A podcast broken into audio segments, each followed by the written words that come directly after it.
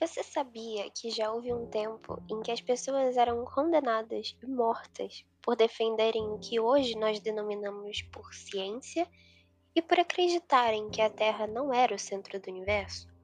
Pois é, isso aconteceu com alguns matemáticos, físicos, cientistas e até mesmo frades alguns séculos atrás. Mas uma pessoa que nos chama muita atenção sobre essa temática é Galileu Galilei, o italiano que foi capaz de comprovar a teoria do heliocentrismo, pois é, que foi proposta primeiramente por Nicolau Copérnico, então comprovando que a Terra era apenas um dos corpos celestes a girar em torno do Sol, desbancando aquela teoria que era defendida pela Igreja Católica sobre o geocentrismo, que é a ideia de que a Terra é o centro do sistema planetário.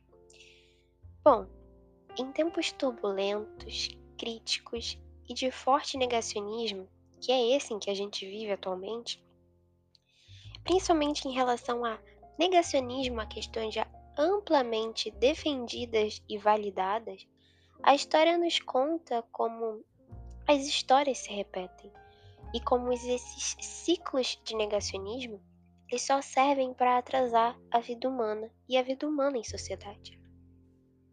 Pois bem, eu sou a Ana Luísa Alencar Cruz, estudante de História do sétimo período pela Universidade Veiga de Almeida, e hoje eu vou falar nesse podcast um pouquinho sobre o Renascimento, identificando, né, buscando identificar, analisar e discutir essas circunstâncias históricas, enfim, econômicas, sociais, políticas e avaliando criticamente esses significados, esses significados históricos em relação à competência 1 e à habilidade 102 da BNCC, com temática do Renascimento.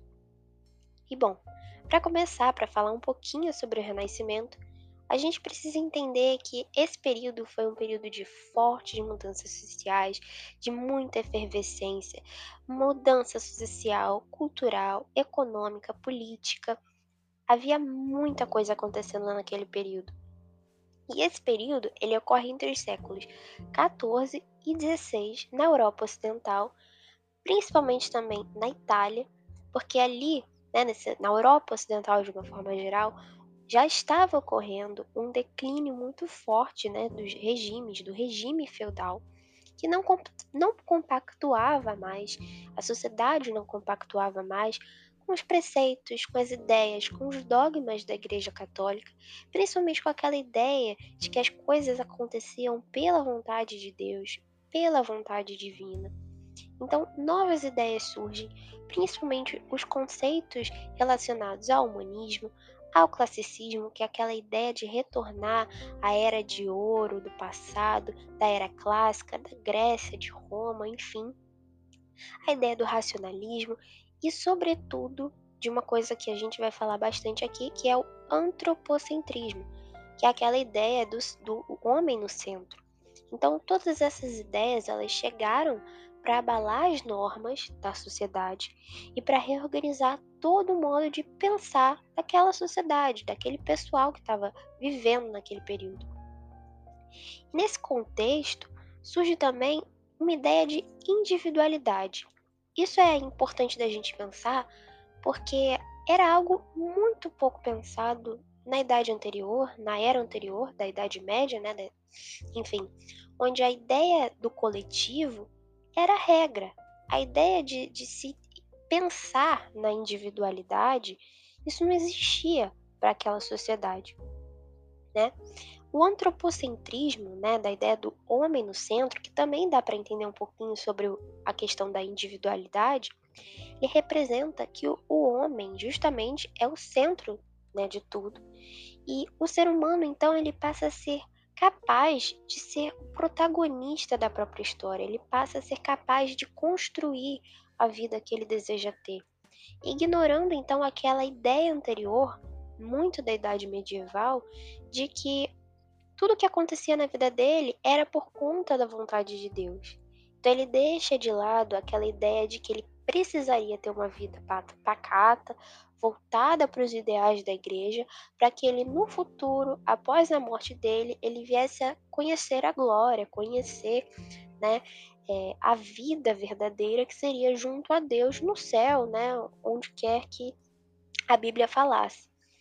E no caso, a, além disso, a razão humana ela passa a ser um objeto de estudo em diversas áreas, né? nas artes, nas ciências.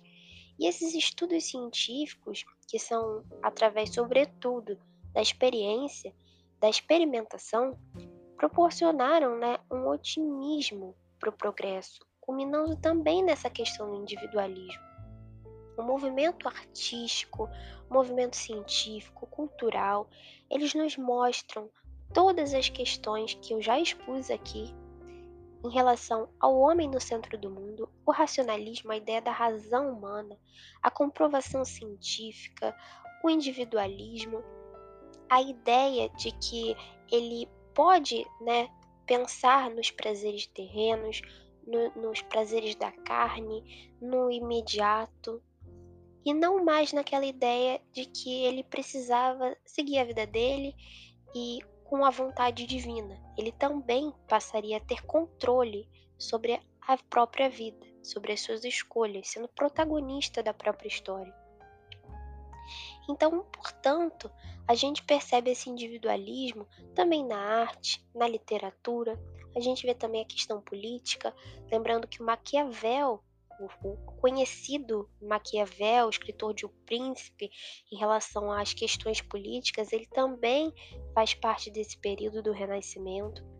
Enfim, é um mundo pautado nas necessidades humanas, nas emoções humanas, exploradas em personagens, naqueles personagens dos clássicos da literatura que hoje a gente conhece como clássico, né, mas que surgiram naquela época, dos italianos, dos espanhóis, dos ingleses, enfim.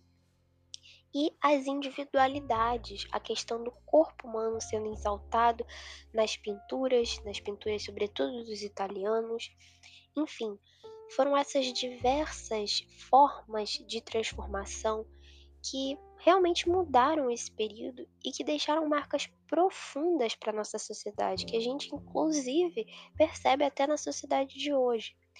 Então, todas essas marcas profundas, elas nos ensinam que com negacionismo ou não, a ciência, a razão, a verdade, elas precisam e sempre vão prevalecer. Muito obrigada por assistir até aqui e eu vou ficando por aqui. Até a próxima!